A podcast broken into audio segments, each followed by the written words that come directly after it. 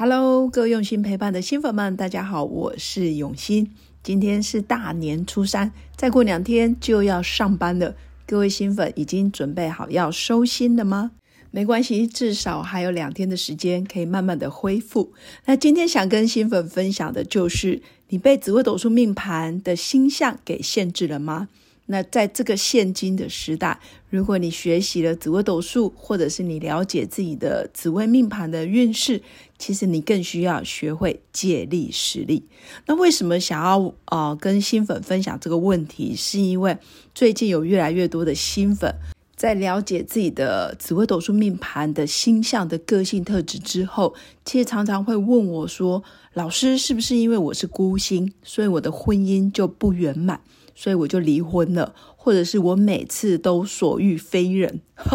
或者是我每次遇到的男生对象都很奇怪，要不就哦，可能婚姻中不忠诚。或者是始终会遇到渣男之类的，那其实我觉得跟你是不是孤星啊，不是绝对的。有时候你的个性特质，或者是你可能就很喜欢去照顾别人，或者是你天生对于男生的觉察能力、观察能力不够。其实这个不能全部怪罪于你是孤星，所以你的婚姻会遇到很多的阻挠。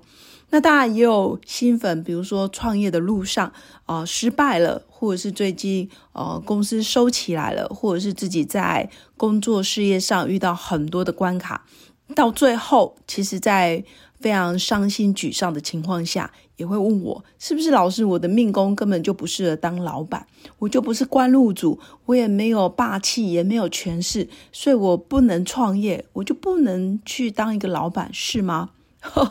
其实确实，我看了很多很优秀的创业家，或者是身边很多很杰出的负责人，其实不全然是因为他们命宫是老板格，所以他们做得很好。其实我看到更多都是懂得去借力使力，或者是他借由异业结盟的方式，或者是外包。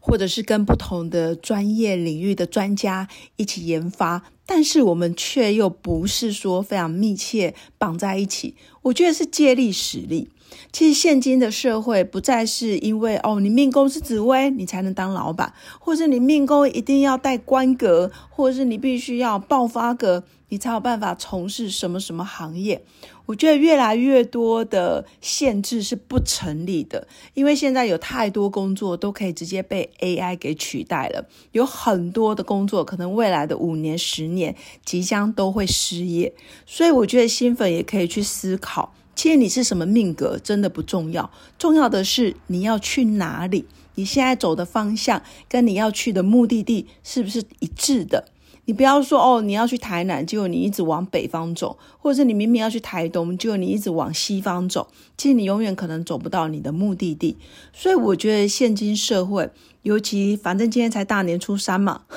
还可以放假个一两天，可以想一下自己到底想要去哪里，还有我的命格的优势是什么，或者是啊，你可能曾经给人家论过命，或者是你曾经是我的客人，你跟我有咨询过。其实我觉得，在我的分析或者是我在给你的建议里面，更多时候，其实我很讨厌所谓的宿命论，或者是啊一言堂，或者是一语成真，或者是铁口直断，这个基本上都不会是啊我的风格。当然，我也很喜欢是让新粉可以自己去主导自己的人生。我可能给你很多建议，我也尽可能的把现今社会。有机会发展的行业类别，或者是我接触那么多人事物，或者是不同国家的民俗风情，或者是很多客人跟我分享的资讯、产业的资讯等等，我都很愿意跟新粉做交流。但前提是你有没有找到你的兴趣，或者是你的热情所在，而不是因为哦我命宫是什么星，所以我非得要做这个行业。其实不一定，有时候你可能想都没想到的产业。竟然是你下半辈子可能安身立命的行业类别都有可能，所以我觉得现今社会命盘真的要参考，不要照着宿命论，不要因为哦我是天道，我不能创业，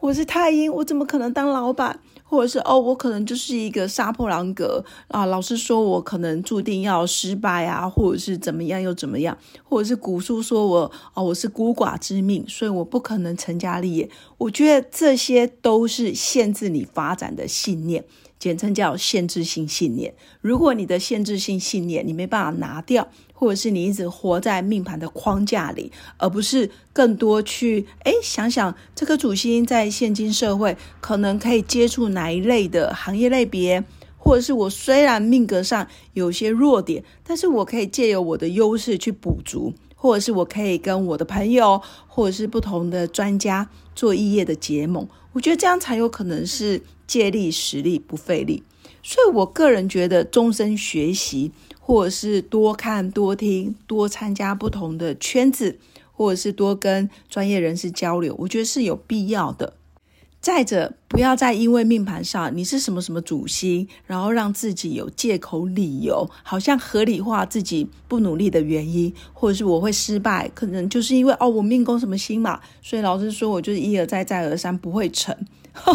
因为我发现很多新粉，我可能讲十句话，我明明意思不是这样，但是我觉得很难每个人都确保可以中立而客观的听见别人对你的忠告，包括我自己也会，可能别人明明讲的是 A，但是我自己的情绪跟我的演绎，我我的传达的方式把它扭曲了，然后变成了 B，或者是变成了 C，这个都有可能。所以我觉得以现今社会。如果你真的想要咨询论命，必须先拿掉你的框架，不要觉得你是什么命格，然后非得要去证明你是对的。也许你有可能到最终是对的，但也有可能你浪费了太多时间，都在做很多错的决定。我觉得没有必要。那第二个是，我觉得可以更采取开放的心态。多学习，多进修，或者是多听听不同产业的人，或者是多上一些课程。但上课的时候，也不要觉得自己很知道，或者是自己就是专家。